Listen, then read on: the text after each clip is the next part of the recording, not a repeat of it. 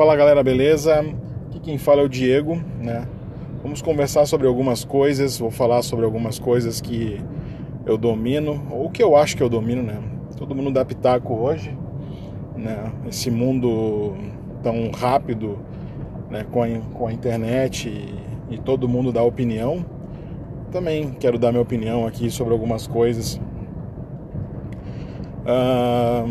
eu gosto de filmes, gosto de futebol, entendo um pouco de, de boxe, uh, entendo um pouco de saúde mental, né? trabalho com isso, né? e vamos falando algumas coisas. Né? Primeiramente, uh, eu vou no futebol vou tentar ser totalmente imparcial. Acho difícil conseguir, né? Pelo fato de eu torcer para o meu para o meu time, que é Grêmio. Né? Acho difícil ser imparcial, mas vamos tentar. É, essa semana eu vou tentar fazer um, um, vídeo, um vídeo, desculpa, tentar fazer um, um, um podcast maior, né, com alguns tópicos, né, só para começar falando sobre, me apresentando, tá bom, gente? Essa semana vai ter um podcast aí falando sobre futebol, falando sobre Libertadores, falando, dando foco aí nesse, nesse, nessa primeira, primeira rodada da Libertadores vou ver os jogos e vou comentar sobre eles. Tá bom, gente? Boa semana a todos. Fala galera, beleza? Então, hoje, agora nesse momento, vamos falar sobre o jogo de terça-feira. É, eu, como bom gremista, estou ansioso, né? Uh, esperando que o Grêmio jogue bem. Né? O jogo vai ser fora, né? O Grêmio já chegou, já indo na Colômbia. Né? O, o time que, que vai jogar contra o Grêmio, que é o América de Cali, ele vai jogar. Ele, ele poupou alguns jogadores né, no último jogo que ele teve né, na, na, pelo Campeonato Colombiano. Então ele vem com força máxima contra o Grêmio. O Grêmio ainda tem aquelas dúvidas, né? Que na minha opinião o, o time ideal é, tem que ter um meio armador, né? Tem que ter um meio armador ali, vai ser o Thiago Neves a princípio.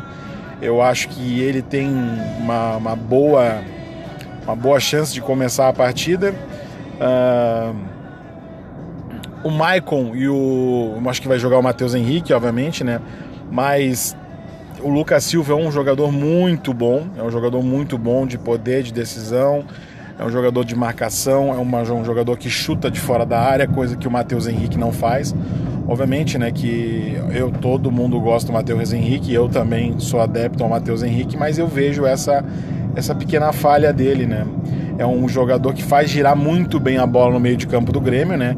Ele desafoga quando tem alguma marcação, alguma coisa, ele consegue é, criar um espaço que jogadores, é, que alguns jogadores não conseguem, né? O, o Arthur fazia muito bem isso, né? Claro, comparando comparando ali e ali, né? Não é um jogador igual o Arthur, né? É, é, aquele jogador que consegue distribuir bem a bola. O Maicon também, né? Mas claro, a gente vê que o Maicon já, já tá dando os doces, né? Já tá ficando mal, já está ficando um, um, pouco cansado, né? E ele foi poupado no jogo, né? Do, contra o Juventude, né? E, e a zaga vai ser, né? Vai ser ali o Jeromel, acredito, né? Vai ser o Jeromel e mais um. O Kahneman não vai jogar ainda. Eu jogaria com David Braz, né? Eu jogaria com David Braz. Paulo Miranda é um bom zagueiro. E a dúvida, né? Entre Bruno Cortez e Caio, Caio Henrique, né? Eu, gente, particularmente, tá? Particularmente, eu gosto do Bruno Cortez. Eu sei que ele não cruza, é, eu sei que ele é um jogador muito limitado ofensivamente, né? Mas eu, eu gosto do, do estilo de jogo do Bruno Cortez. Ele é um jogador muito decisivo, né? Em relação a parte defensiva, né? Ele, defende muito bem. E o Caio Henrique é um cara que é decisivo na parte ofensiva, né? Ele já veio, já mostrou isso. Ele era um meia de origem, né? E, e, era um, ele é um grande lateral, né? Foi uma aquisição muito boa do Grêmio, um empréstimo aí de um ano, né? Se eu não me engano, até o final da temporada. Eu acho que foi muito bom esse empréstimo pro, pro, pro Grêmio. Vamos ver. Vamos ver. Obviamente, o centroavante Diego Souza, né? Diego Souza, em 4, 5 jogos, fez mais que o André em um tempão, né? O Diego Souza é aquele jogador da, da faixa de campo restrita, né? O terminal, né? O centroavante que joga ali na, na, na, na parte, uma parte no, no, terço final do campo, né? E numa faixa bem restrita. Uh, ele me lembra muito. Ele me lembra muito o Evair, ele me lembra muito esse jogador, o centroavante aquele Evair que tinha nos anos 90, que era um centroavante que conseguia rodar bem a bola, conseguia distribuir, né? e fazia gol, né? O Evair era bem, bem, bem finalizador também, bem decisivo. Em relação ao internacional, né? Uh, vamos falar também do nosso, do nosso arquirrival, do nosso arquirrival de grupo e de clássicos históricos, né? Desculpem. Uh, o Internacional vai jogar em Porto Alegre, né? Contra a Universidade. Eu acredito que o Inter vai ter alguma dificuldade, né? O Inter vai ter uma dificuldade. Por que o Inter vai ter essa dificuldade? É pelo fato de que o, o time do Inter ele não não está encaixado ainda, né? A proposta de jogo do Cudê é muito boa, né? A proposta do, do Cudê é muito boa. Só que as peças não estão não tão, não tão encaixando, né? As peças não estão jogando, não estão encaixando. E aí complica, né, gente? Complica. Aí fica essa dúvida, ah, o Musto e o Lindoso não podem jogar juntos, gente. Aos amigos Colorado, o Lindoso não pode jogar junto com ninguém. Ele não é reserva do time do Grêmio. Não desmerecendo no, o Internacional, ele não é reserva no time do Grêmio, né?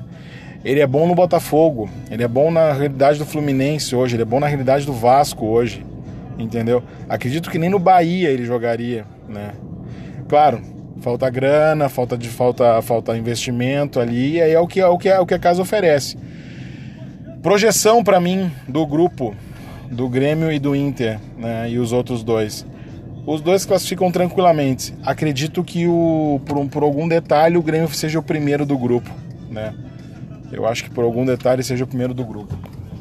Ah, em relação a em relação ao, a, aos dois Grenais, o Grêmio, na, na, o Grêmio no primeiro Grenal acho que leva um pouco mais de vantagem por ser na arena. E eu acredito que o outro Grenal que seja na, na, no Beira Rio, o Grêmio já não leva tanta, não leve tanta vantagem. Por quê? Porque eu acho que o Internacional já vai estar tá mais trabalhado, vai estar tá um time mais um pouco mais encaixado, tudo. Eu acho que aí vai ter alguma, alguma, alguma diferença aí, né? Eu acho que o Internacional vai vir um pouco mais forte no segundo Grenal, mesmo sendo, mesmo em casa, né? mas acredito que vai ser difícil. Né? Era bom o Grêmio manter essa, essa, essa, essa, essa invencibilidade em Grenais por algum tempo, né? porque isso a cada vez, opinião de gremista, obviamente, vai afundar mais o Inter. Né? E agora, sendo imparcial, o Grêmio tá na, o Internacional está na hora de ganhar do, do Grêmio. É o momento de ganhar, tem que ganhar do Grêmio, entendeu? É, se não ganhar né, agora, vai ficar pior. Né? É um Grenal histórico, são dois Grenais históricos na, pela, pela Libertadores, então seria bom o Internacional ganhar. Bonito seria se cada um ganhasse um, né? Aí um lado ficaria feliz, outro ganhando, do lado ficaria feliz também. Agora, por exemplo, se for um empate e uma vitória do Grêmio, ah, isso aí a casa cai pro Internacional. Não pro Cudê, mas eu acho que mais pelo, pela, pela, pela motivação né, do, do, do clube e tal. Né? porque essa, essa, essa, essas sucessões de grenais que o Internacional tem perdido né, ou empatado, não ter ganho, é ruim. O Grêmio passou muito tempo com isso, né? E isso também mexeu muito com, com, com, com o ânimo, com o ânimo do, do Grêmio. Vamos ver, gente, vamos ver. Acredito então, tá, que o Internacional ali vai ter que mudar bastante, né?